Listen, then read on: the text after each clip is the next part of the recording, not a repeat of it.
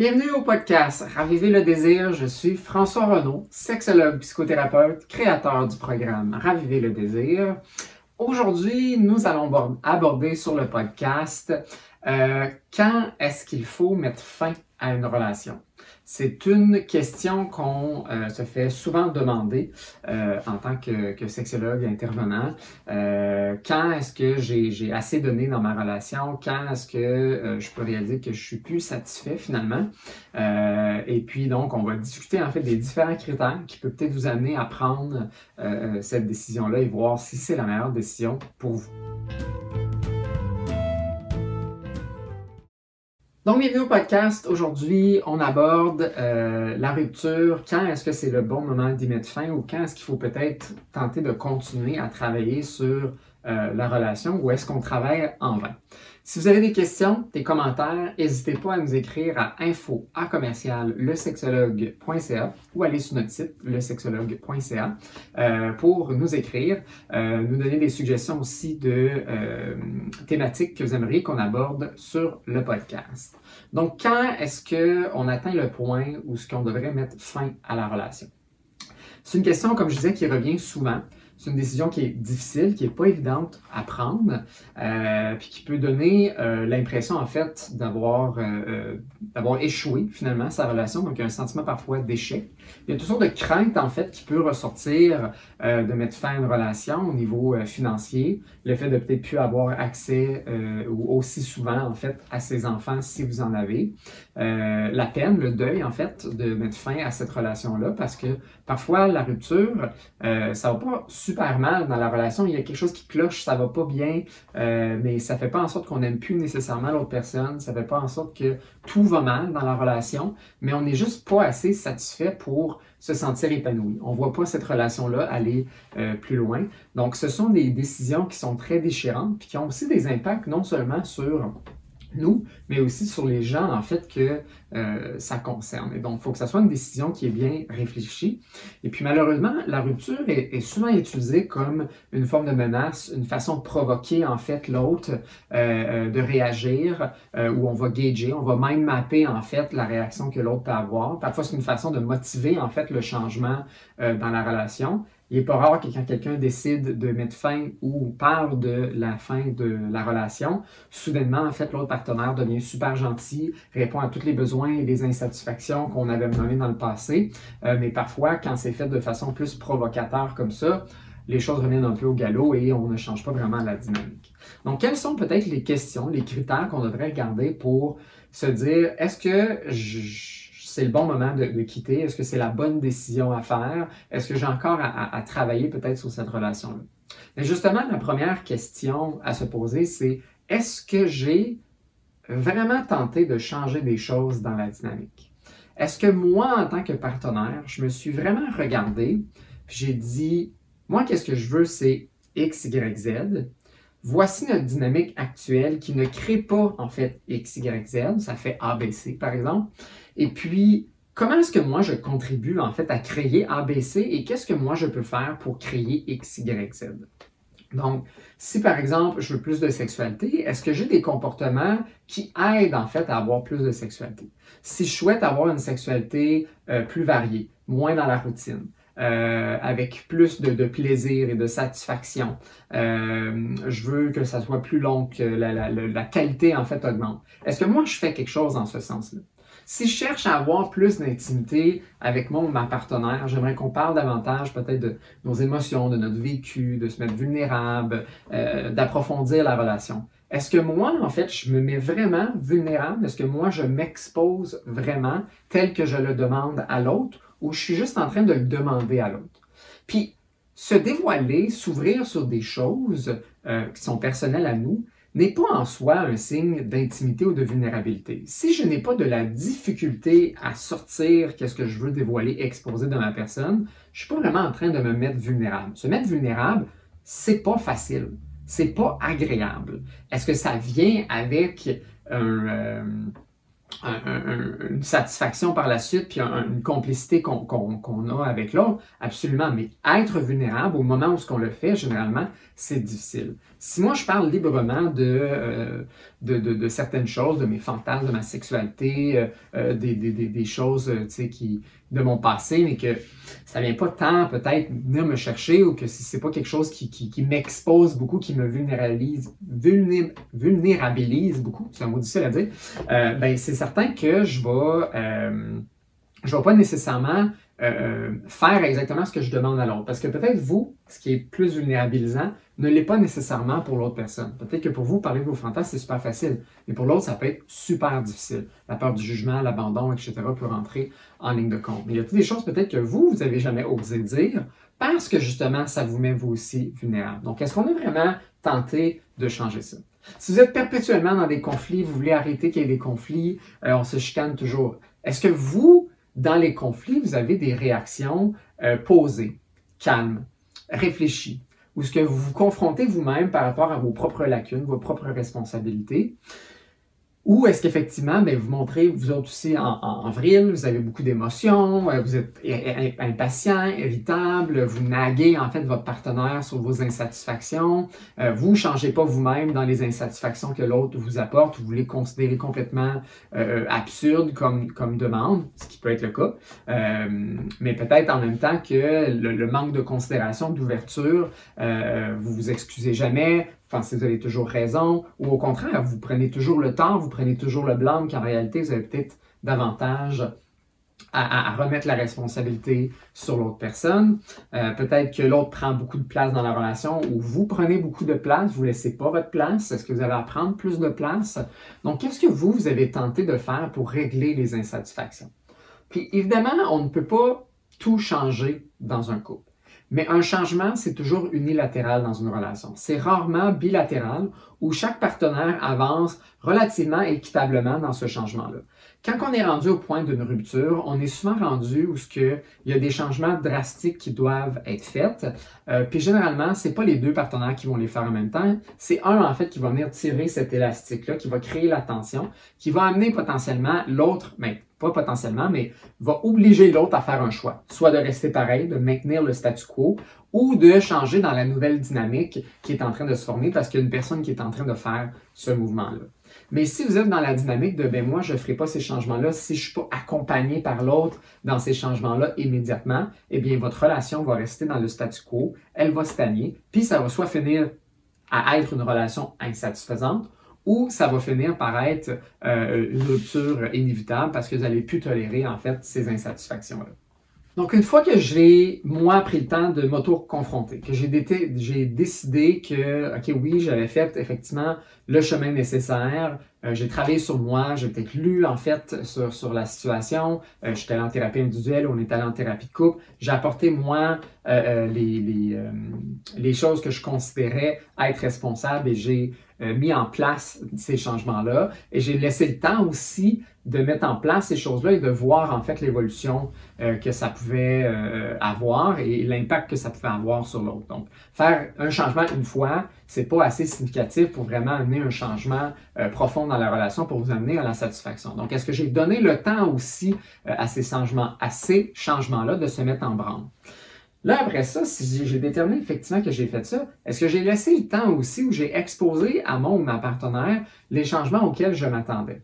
Est-ce que j'ai laissé le temps à cette personne-là de changer de façon assez significative et donc probablement difficilement certains de ses traits de personnalité, la manière qu'elle est, euh, des lacunes, des insécurités qu'elle peut porter en elle qui rend ce changement-là difficile? Est-ce que j'ai été un élément de support qui était aidant pour que l'autre puisse aussi faire ces changements-là. Évidemment, vous n'êtes pas ici pour faire les changements à la place de l'autre. Mais est-ce que vous avez été un facteur aidant ou nuisible au changement que vous espérez chez l'autre? Est-ce que vous aviez des tons peut-être un peu condescendants, que vous ne remarquez pas peut-être les changements, ou vous minimisez peut-être les changements, puis la manière que vous en parlez, que vous êtes toujours en train de critiquer même quand l'autre personne fait ces changements-là, est-ce que vous avez été encourageant ou décourageant face aux changements que vous avez souhaités de votre partenaire si c'était le cas? Et si là, effectivement, on sent qu'on on, a fait notre juste part, et que l'autre a peut-être aussi fait sa juste part, Mais ça se peut que même des fois, quand on travaille ensemble, on trouve juste pas en fait la complicité euh, euh, qu'on cherchait à avoir. On peut peut-être être très complémentaires. On s'entraide, chacun fait en fait des, choses euh, différentes et ça rend en fait ce, ce couple-là plus fort. Il y a un bon engagement, mais il y a comme quelque chose au niveau de la complicité qui n'est pas nécessairement là. Donc, on se sent complémentaire dans le sens qu'on s'entraide, mais au niveau de la complicité, on ne sent pas peut-être cette connexion-là. On ne sent pas la satisfaction, soit sexuelle ou au quotidien, dans l'affection. Il y a quelque chose qui n'embrique pas. C'est comme deux morceaux de casse-tête qui finalement ne fit plus ensemble. Euh, puis ça se peut aussi que l'autre a juste pas fait des changements qu'on aurait souhaités. Et donc, on vit un peu cette déception-là et on doit décider euh, de, de, mettre fin à la relation parce qu'on n'est pas satisfait, parce que l'autre ne veut pas changer. Euh, mais même si l'autre a fait ces changements-là, ça se peut qu'on n'est toujours pas en fait au point où on, peut être réellement satisfait. Puis peut-être votre satisfaction, là, elle peut peut-être être à 60-70, mais ça peut être assez suffisant pour vous dire, mais je ne veux pas nécessairement, moi, maintenir cette relation-là. Même s'il y a beaucoup de, satisfaction à quand même un, haut niveau, est-ce que c'est vraiment le niveau de satisfaction que je veux avoir dans ma relation? Est-ce que je veux peut-être avoir plus? Évidemment, là, il faut se poser la question, qu'est-ce qui est plus, qu'est-ce qui est trop demandé aussi? C'est sûr qu'on ne va jamais être satisfait à 100% dans une relation. Mais il y a peut-être des choses fondamentales qu'on veut avoir, qu'on sait qu'on peut peut-être avoir avec un ou une autre partenaire, et on veut pouvoir vivre ça, même si une grande partie euh, de la relation peut être complémentaire, même voire complice. Mais il y a un élément vraiment important qui est comme qui brique plus. Pour une quelconque raison, on a, on a divagué, vers des chemins différents où on a juste en fait appris à connaître notre partenaire, puis on a réalisé que ce qu'on s'imaginait de notre partenaire, c'est pas exactement euh, ce qu'on ce qu'on avait en tête quand on l'a rencontré. Euh, puis on a maintenant une meilleure vision de qui cette personne-là peut être dans toutes ses formes, toutes ses couleurs. Et, et puis finalement, peut-être cette personne-là nous plaît plus. Mais on peut toujours avoir du respect, on peut toujours avoir de l'amour pour cette personne-là mais peut-être qu'effectivement, sur certains égards, ça ne nous plaît plus, on n'est pas assez compatible pour continuer la relation. C'est ici que vient la décision difficile, pas dans le sens de, faire nécessairement la rupture qui est en soi difficile, mais la décision de l'incertitude. Ça se peut que je fasse la décision puis que je me trompe. Ça se peut que je fasse la décision de rester puis que je me trompe. Euh, que, que, je quitte, que je me trompe, que je reste, que je me trompe. Et donc, cette incertitude-là, il faut vivre aussi avec ça. Des fois, c'est clair qu'il faut vraiment quitter cette relation-là. La dynamique est malsaine, euh, il n'y a rien qui fonctionne, on est toujours en train de chicaner, de se crier après, il n'y a plus vraiment d'amour, il n'y a plus d'affection. Mais moi, je parle plus quand les choses vont relativement bien, mais il y a juste quelque chose qui cloche. Il y a juste quelque chose qui n'est pas là, qui fait en sorte que on n'est pas vraiment satisfait dans la relation au niveau qu'on le souhaiterait l'être, puis on voit que peut-être il n'y a pas vraiment de lumière au bout du tunnel. Il y a quelque chose qui est, qui est juste limitant. Puis là, c'est là toute l'incertitude qui embarque, tout le temps investi dans cette relation-là, devoir recommencer peut-être avec une nouvelle personne, euh, l'incertitude de peut-être rester célibataire, de vivre sa solitude, de changer, de devoir s'adapter à une nouvelle réalité de parents monoparentales, euh, d'avoir des, des, finances qui sont peut-être plus euh, serrées, si ça peut être le cas, euh, de voir moins ses enfants, comme je disais tantôt, de moins voir aussi cette personne-là qu'on peut apprécier. Puis il y a des couples, des fois, qui se terminent, puis ces gens-là restent des bons amis, puis après ça, même avec leur, nouvelle blonde, leur nouvelle chum, ben, ils vont aller re-rencontrer leur, leurs ex, qui sont aussi peut-être les parents de, de leurs enfants, puis ils ont tellement de bonne entente qu'ils font encore des soupers de Noël, mais ils sont juste plus un couple. Ils maintiennent une relation, mais c'est juste plus une relation de couple amoureux. Euh, mais il y a un grand respect, il y a, un, grand euh, euh, amour qui reste quand même là. puis il y en a d'autres qui, effectivement, il y a, des, des différences trop importantes pour maintenir peut-être cette relation-là, surtout si peut-être la, la, rupture se fait de façon unidirectionnelle et que c'est pas nécessairement une entente mutuelle où ce que les deux réalisent l'insatisfaction, mais il y a peut-être une personne qui vit plus d'insatisfaction que l'autre. Puis il y a tout ça aussi dans, le calcul, la culpabilité d'être la personne qui quitte, qui met fin à la relation, comment les gens vont percevoir notre décision, comment on va faire vivre aussi peut-être de la souffrance, de la douleur à l'autre. Ça, c'est une des raisons pourquoi les gens parfois restent dans des relations, c'est ils craignent, ils craignent l'impact que ça va avoir sur l'autre. Donc, soit de tomber dans, une dépression, que la personne devienne, euh, perde, ne soit plus fonctionnelle au quotidien. parfois même le suicide, c'est quelque chose qui peut être un, élément que les gens peuvent considérer. des fois, c'est de laisser en fait ce parent-là avec ses enfants seuls. Donc, si on considère que l'autre parent euh, n'est pas tout à fait adéquat. On, se perçoit souvent comme une forme de tampon avec, euh, euh, dans la relation avec l'autre. puis là, on n'aura plus, en fait, la possibilité de jouer ce tampon-là.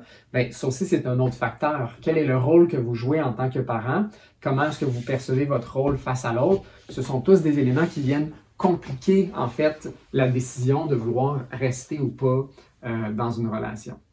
Puis il faut aussi se demander, euh, est-ce que je vais vraiment être plus satisfait dans ma nouvelle solitude, dans une nouvelle relation? Est-ce que je vais recommencer, puis finalement, je vais être relativement satisfait et insatisfait, peut-être sur différentes choses, mais pas mal au même niveau. Qu'il y a beaucoup de risques, il y a beaucoup de potentiel aussi de mettre fin à une relation, et ça vient avec un choix très déchirant. Euh, c'est un choix qui doit être réfléchi, euh, qui doit être fait évidemment dans, dans le respect, qui ne doit pas être fait de façon euh, impulsive. Il ne faut pas que ce soit une menace pour que l'autre change ou une menace tout simplement dans, un conflit, puis on prend la décision euh, rapido presto, puis finalement on regrette. C'est pas vraiment ce qu'on voulait après quelques heures ou quelques jours euh, d'avoir pris cette décision-là, peut-être de façon plus impromptu. Donc, il y a toutes ces réflexions-là qu'on doit avoir. Donc, est-ce que moi j'ai mis assez d'efforts? Est-ce que j'ai laissé l'effort euh, du côté de l'autre pour avoir ces changements-là? Est-ce que j'ai laissé assez de temps aussi pour que ces changements-là s'embriquent puis qu'il y ait vraiment un changement significatif qui me convienne? Euh, est-ce que j'ai pris le temps de regarder toutes les conséquences et les avantages, en fait, de mettre fin à cette relation-là? Est-ce que j'ai pris le temps euh, de, de, voir comment j'allais me sentir? Est-ce que je me sens prêt ou prête avec l'adaptation qui va être devant moi ou est-ce que je suis encore très craintif, euh, je me sens pas tout à fait habile, mais cette, incertitude-là va quand même toujours rester là. Face à une situation où on doit s'adapter, il y a toujours de l'inconnu, il y a toujours de l'incertitude et donc il faut être capable de gérer, tolérer un certain degré euh, de niveau d'adaptation. Est-ce que j'ai la résilience? Est-ce que j'ai les moyens de mettre fin à cette relation-là? Évidemment, est-ce qu'on est allé peut-être en thérapie? Est-ce qu'on est allé chercher de l'aide extérieure?